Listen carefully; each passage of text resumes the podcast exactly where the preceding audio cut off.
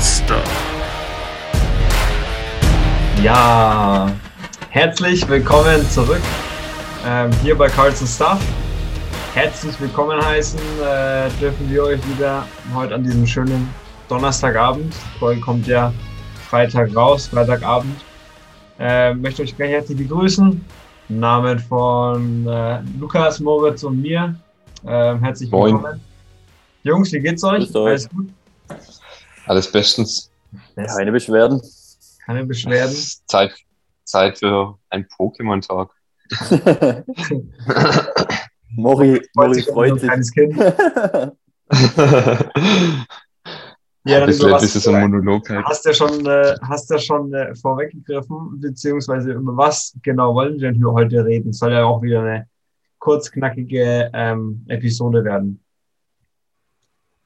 Genau, also wir haben ja das letzte Mal schon vorgegriffen, dass es heute ein bisschen so um die Pokémon-Sets äh, geht. So, was sollte man wissen? So grundlegendes Wissen, wenn man in Pokémon-Karten investieren möchte. Die ist ja gerade in Deutschland extrem im Hype durch dieses ganze Twitch-Game und diese ganzen Openings. Und dass man euch da einfach mal ein bisschen einen Einblick gibt, was es da so gibt, wo Potenzial ist und was vielleicht etablierter ist, wo das Risiko höher ist und wo es etwas niedriger ist. Ja. Und was vielleicht mega spannend ist, weil Pokémon-Karten ist ja echt was, was vielleicht viele in Deutschland kennen. Und dann Ja. sagen, oh, da habe ich ja vielleicht noch was zu Hause rumfahren. Ähm, und da eben auch vielleicht, dass Mori da die Antworten geben kann, was da vielleicht das wert sein könnte oder was nicht. Ähm, das wird alles in der heutigen Genau, Folge.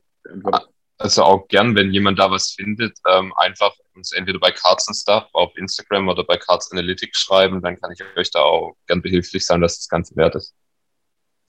Genau, also wir Genau. haben auch schon, ich habe auch schon selber das Ganze mal weitergeschickt an Moritz oder wenn man dann mal in Re im Laden steht und keinen Plan hat von dem Set, ähm, einfach fragen, da bekommt man immer eine Antwort. Ähm, denn ich glaube, Lukas und ich sprechen da vom selben Experience Level in der Hinsicht. Ja. Da ist bisschen, da ist ein bisschen eine Lücke, die äh, für Aber wobei, ich habe ich hab ein, zwei Pokémon-Karten Okay. sogar. Ja, doch, das stimmt. Ja, wir haben ja vorher. Hey, du hast sogar mehr. Dann. Drei Genau, habe ich. also, welche hast du denn? Hast du, äh, hast du schon ordentlich? So fünf bis zehn Stück oder wie? Also ich habe drei, ähm, aber wir können gleich, wenn Mori die Sets durchgeht, kann ich sagen, Okay. ah, da habe ich eine.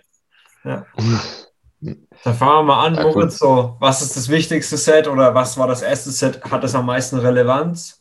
Ähm, wie schaut es da aus? Das, also das wichtigste Set an sich ist die Karten, die von uns jeder kennt, das Base Set. Also wie der Name schon sagt, ist es das Grundset von dem ganzen Spiel. Da waren welche von den ersten 151 Pokémon drin und da war halt die Karte schlechthin, Glurak, ähm, dann Venusaur, ähm, Deutsche Bisaflor und Turtok drin und dann halt die ganzen Starter-Pokémon, mit denen man im Endeffekt ein Deck aufgebaut hat. Das Ganze wurde in Japan, ich glaube schon 95 oder 96 ähm, released und kam dann drei Jahre später ungefähr bei uns in Europa und äh, in Amerika auf den Markt.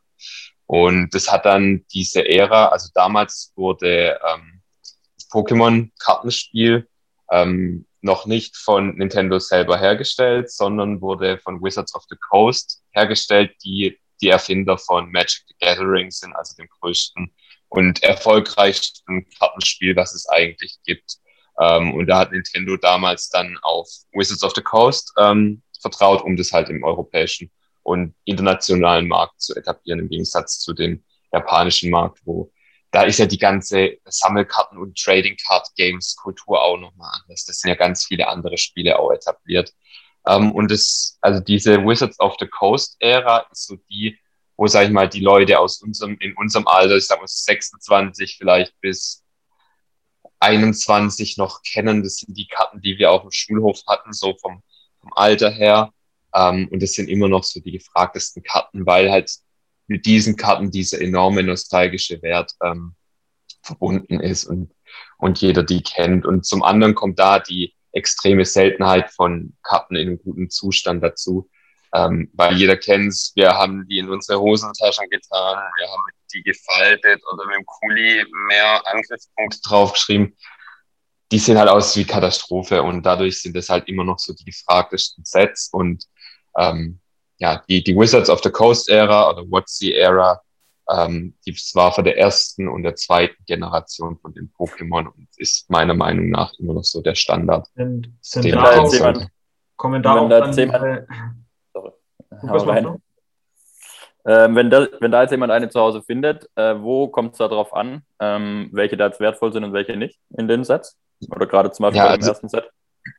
Also bei den WotC-Sets hat man bis zu den letzten drei hat man noch die First Edition Karten. Also es gibt einmal Unlimited und den First Edition Print Run. Wenn es um den Wert geht, ist selbst wenn die Unlimited Karte vielleicht seltener in der PSA 10 ist, First Edition, äh, Edition ist der Standard. Ähm, die hat nochmal ein Riesenpremium im Gegensatz zu der unlimitierten, vor allem im Englischen. Also jeder kennt das First Edition Base Set Glurak. Ähm, ist gar nicht das seltenste von den drei. Also da gibt es nochmal das Shadowless. Das ist im Endeffekt ein Fehldruck, was dann nochmal mehr wert ist. Ähm, aber da geht's da wirklich drum. Und dann die letzten drei Sets ähm, hatten dann diesen First Edition Stempel nicht mehr. Im Japanischen wurde diese erste Edition noch eine Weile weitergeführt, aber das wurde dann ad acta gelegt äh, für den europäischen Markt. Das ist wirklich ein sehr großer Wertfaktor. Und, und ansonsten natürlich die, die Hologrammkarten, also die, die selten zu ziehen waren. In einer Box damals mit 36 Packs war ungefähr ein Drittel. Der Booster hatte eine Hologrammkarte und das sind die wirklich die Karten, die viel Wert halten. Gibt es da nicht auch dann, ähm, habe ich mal gehört, spezielle Karten, die verboten wurden äh, aus bestimmten Gründen? Sind die auch aus diesen Packs oder? Die sind ähm, aus dem Japanischen. Ähm, das sind Designs, die bei uns nicht erlaubt. Und da gibt es zum Beispiel Sabrina, das war eine Arenaleiterin, die hat den Pokéball so, das aus, jetzt würde ich den Stinkefinger zeigen. Oder ähm, ich glaube Kogas Ninja Trap, da ist halt eine Swastika drauf, also ein Hakenkreuz, ähm, was dort ganz normal in der Kultur verbreitet ist. Also auch wenn jemand mal in China war, das sind überall Hakenkreuze, aber für den europäischen Markt äh, war das dann natürlich nicht so geeignet und wurde dann abgeändert. Und die Karten haben in der letzten Zeit ähm, sich eine ziemliche Beliebtheit ähm, erfahren. Also japanische Karten sind mittlerweile auch extrem gefragt, gerade auch das Base-Set, ähm, weil es halt einfach noch mal älter ist als das Englische. Aber es kommt natürlich nicht in diese Zonen, wo das englische Base-Set ist, weil einfach der, der internationale Markt die englische Karte haben möchte. Cool. Und äh, du hast schon mal angesprochen, so sprachenmäßig, da Englisch trotzdem ähm, 9 plus Ultra und wie sieht dann die deutschen Karten, die wir zum Beispiel hatten, wie sehen die da aus? Genau, also die deutschen Karten sind noch relativ beliebt. Ähm, ich würde so sagen, von den internationalen Karten eigentlich ja, auf Platz zwei, wenn man jetzt Japan rausnimmt ähm, vom Wert her, weil die deutsche Sammlerbasis noch relativ groß ist, wobei der Großteil von denen trotzdem eher die englischen sammeln wird, weil die Liquidität einfach wesentlich höher ist und die Nachfrage. Ähm, ja, jeder will irgendwie die englische Karte, weil sie dann doch noch mal krasser ist, obwohl die deutsche meist seltener ist. Was man mhm. vor allem bei Pokémon auch noch anmerken muss, man kann nur das Base Set graden lassen bei PSA auf Deutsch. Sonst okay. gradet PSA alle japanischen und englischen Karten. Ähm, und dadurch gibt es da ein Problem. Man könnte das bei BGS machen, ist aber relativ unpopulär, das Ganze zu machen. Ähm, daher gehen dann halt viele auf die englischen Karten, weil halt PSA einfach der Standard bei Pokémon-Karten ist. Gibt es, gibt es Limitierungen, bei denen PSA sagt, die grade ich nicht?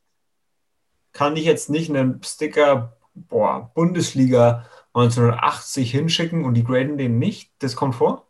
Ja, das kommt schon vor. Also die, wie gesagt, die sagen auch bei Pokémon, was keinen Sinn macht, weil da ist nur eine andere Sprache drauf. Sie haben zu wenig Informationen, deshalb graden die das halt. Die würden damit einen Haufen Geld machen, aber irgendwie wollen sie das nicht. Vielleicht wäre dann noch mehr Einsendungen, aber dadurch hat sich halt dieser, dieses Premium für die englischen Karten halt noch krasser etabliert. Okay. Ja.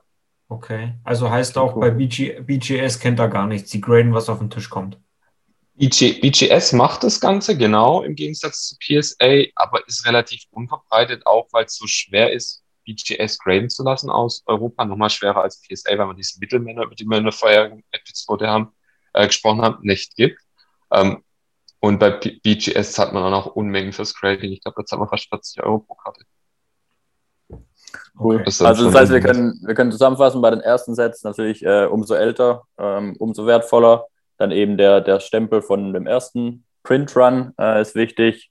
Äh, Sprachenmäßig genau. Englisch, Non plus Ultra, ähm, Deutsch spannend, aber eben nicht ganz so verbreitet, äh, global natürlich.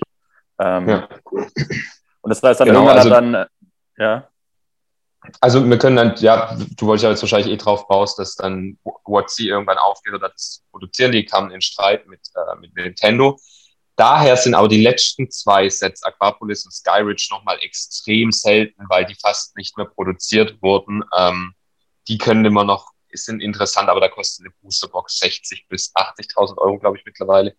Hatten die Kristallkarten drin, also Kristallglurak aus, sehr gefragt. Aber danach wurde das Ganze dann an Nintendo übergeben mit der dritten Generation von den Pokémon, die rauskam.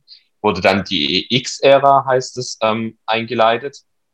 Und, Wo sind ähm, wir hier jetzt bei Pokémon-Spielen? Das finde ich immer einen guten Vergleich. Weil das, das, das ist, das ist die dritte Generation, wie ich gerade gesagt habe. Also genau, Rubin, äh, und Saphir und Smaragd, genau. Das ah. war so die Zeit. Und zu dem Zeitpunkt war es halt so, dass vor allem das TCG und Pokémon, es müsste 2.4 bis 2.6 rum, eine extra, also der, dieser 2000-Hype von Pokémon ist da extrem abgeflacht, weil diese Kinder, die sind dann aus dem Alter rauskommen und dann war das uncool und so viele sind halt einfach nicht nachgekommen wie dieser Initial Hype. Ähm, und dadurch wurden da extrem wenig Boxen und auch Packs verkauft und die Karten sind extrem selten. Also mit die teuersten Boxen nach der Base-Set-Box kommen aus der WotC-Zeit. Ähm, EX Deoxys kann man kaum finden. Ähm, aber in dem Set ist das Goldstar Rayquaza, also eine von den krassesten normalen Karten, die man überhaupt ziehen konnte, die es gibt, wo auch ja, 70.000 plus, glaube in PSA 10 ist, aber halt mit einer Pop von, von 30 reden wir da.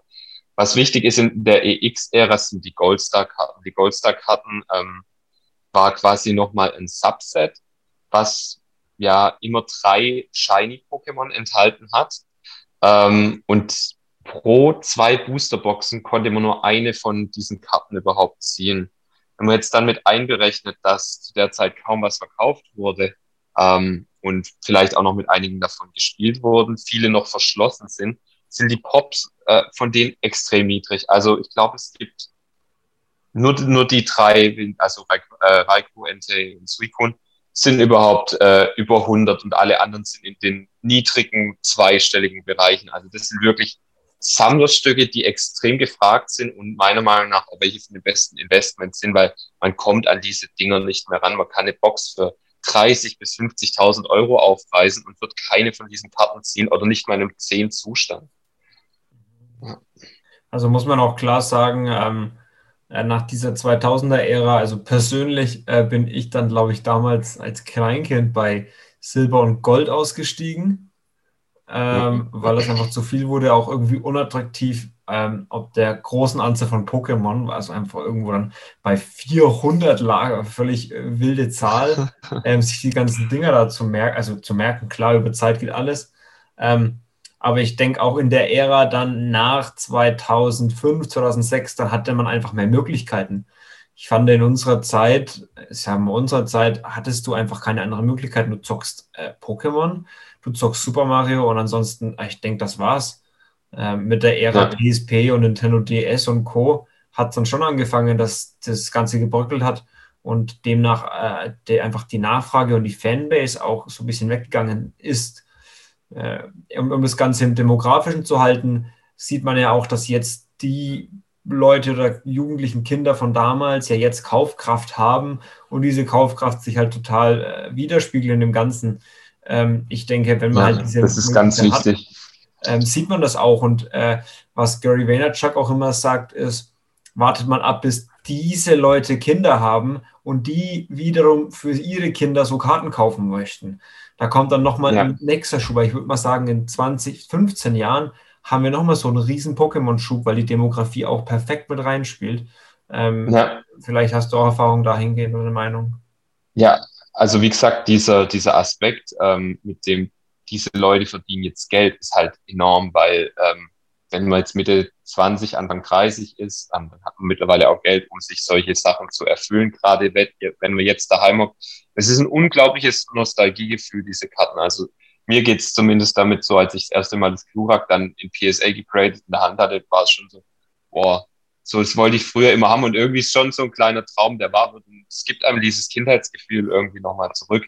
Und ich glaube, viele, vor allem jetzt in solchen Zeiten, also ist ja extrem nostalgiemäßig auch von der Musik, von, äh, von Klamotten zurzeit ähm, ist es ein Riesenfaktor. Und bei Spielzeug ist es eigentlich so, dass ähm, diese Preise sich immer noch 30 Jahre, nachdem die eigentlich nimmer released wird, halten und dann kommt so langsam der Decline.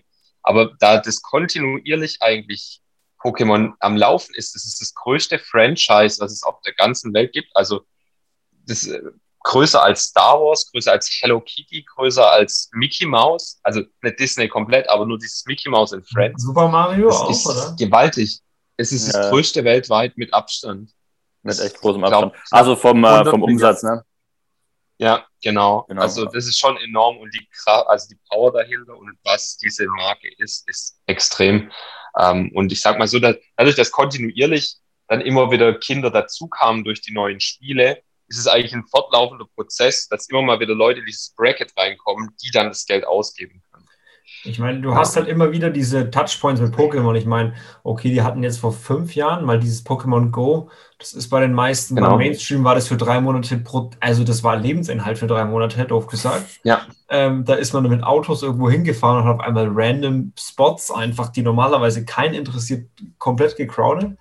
Ähm, und man Ja. hat immer wieder diese Touchpoints, äh, die nie abreißen. Sehr, sehr wichtiger Punkt. Und deswegen denke ich auch, dass sowas wie ähm, dass Sportarten, ähm, die immer wieder da sind, man hat ja auch zum Beispiel, hat ähm, ein Opa eine andere ähm, Erinnerung an Maradona wie wir und er möchte das vielleicht weitergeben. Ja, klar. Vielleicht werden wir irgendwann Messi sagen, guck mal Messi, du vergleichst jetzt Mbappé, guck mal Messi oder ähm, sehr, Ja. sehr wichtiger Punkt, der auch für Pokémon gilt. Auch noch, auch noch ein wichtiger Punkt zu dem Vergleich zum Sport, was halt natürlich auch zu bedenken ist, die Pokémon, die werden sich nicht verletzen können. Ne? Also die reihen sich Ja. mal kein Kreuzband und dann drei Saisons äh, komplett scheiße, sondern äh, da ist halt irgendwo auch eine gewisse Stabilität ähm, im Markt ähm, von den Preisen im Vergleich zum, zum aktuellen Sport oder zu aktiven Sportlern eben. Ja. Oder irgendwelche Also, Skandale ist ja auch ausgenommen, wenn man jetzt das O.J. Simpson-Skandal oder sowas, den kann ein Pokémon nicht machen. Hier äh, letzte Woche ein äh, Hopeful Prospect von den Chicago Cubs im Spring Training wurde erwischt mit 21 Pfund Meth. Ja, habe ich auch gesehen. Was? So krass, für ein Berg. Einfach, stell dir vor, du investierst in sein Bowman, hast da hier, keine Ahnung, eine PC von 10, äh, Personal Collection von 10 Stück liegen, äh, schaltest den Fernseher und denkst dir, what? Also, äh, man sieht es ja auch würde nur Watson.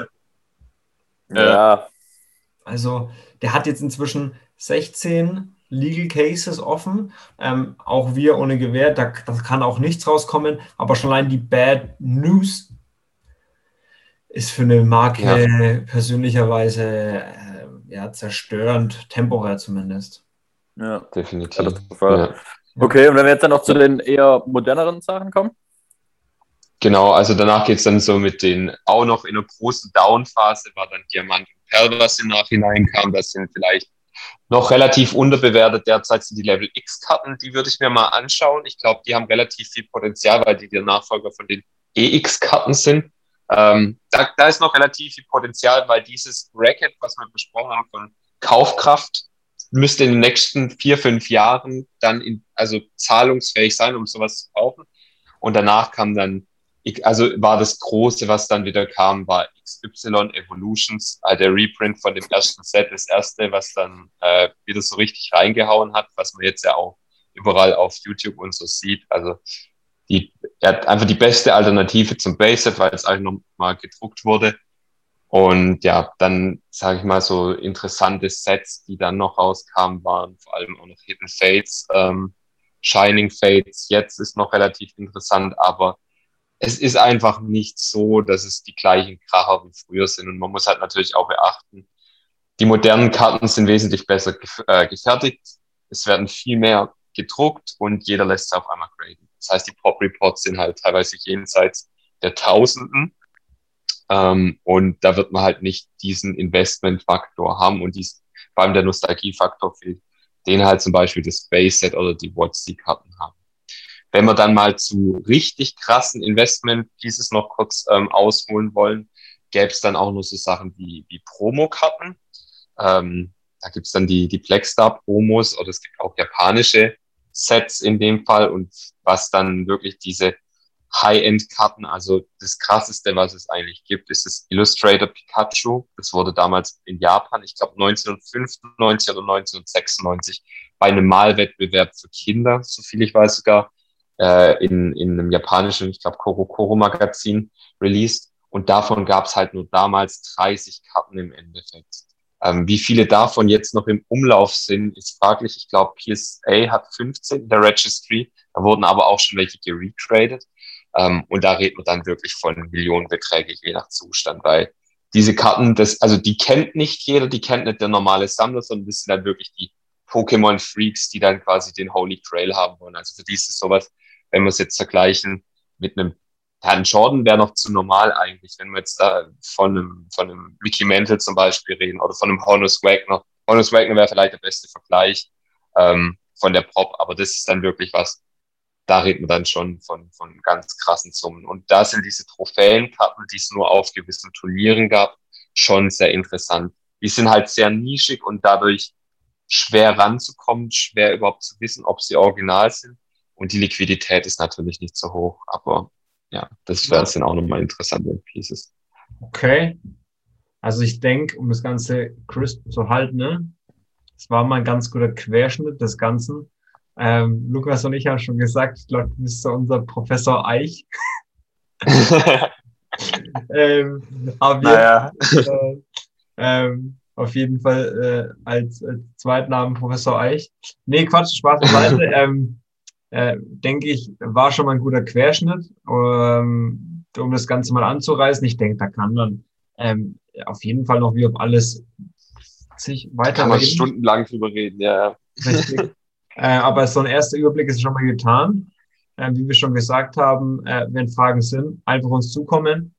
Ähm, wir haben diese Woche keine Picks, werden aber natürlich nächste Woche wieder mit welchen zurück sein. Ähm, und dann ähm, haben einfach diese, diese Woche gemerkt, hey, da ist jetzt nichts, was uns gerade ins Auge springt ähm, und wollen wirklich darauf äh, verlassen, dass wir da nur qualitativ hochwertiges für euch anbieten können. Das können wir nicht, deswegen skippen wir die Woche und schauen auf nächste Woche, konzentrieren uns darauf. Ansonsten genau. haben wir alles, oder? Ja, habe ich euch so den, abgequasselt. Reicht. Vor allem mit den ganzen Trades müssen wir aufpassen. Da kam jetzt heute viel rein und können wir vielleicht nächste Woche ein bisschen drauf eingehen und genau. äh, vielleicht da dann einen Pick der dadurch ja, jetzt interessant ja. äh, sein könnte. Ja, ich glaube also, genau. heute Nacht ist ja letzte, letzte Möglichkeit zu traden. Da geht es gerade richtig ab noch. Von der NBA. Von der NBA. Ähm, ich denke auf jeden Fall, das werden wir auch nächste Woche anreißen, da ein bisschen drüber reden, ähm, wie das, wie der Impact ist, wie man darauf reagieren kann. Ähm, aber das war's mal für die Woche. Jungs, vielen Dank für den, für den guten Talk, Professor Eich. Danke. äh, Bitteschön. An euch da draußen auch. Vielen herzlichen Dank wieder fürs Reinhören. Wir haben uns sehr gefreut, dass ihr dabei wart. Äh, bis nächste Woche Freitag. Bleibt gespannt. Äh, wir sehen uns. Macht's gut. Ciao. Ciao, ciao. ciao.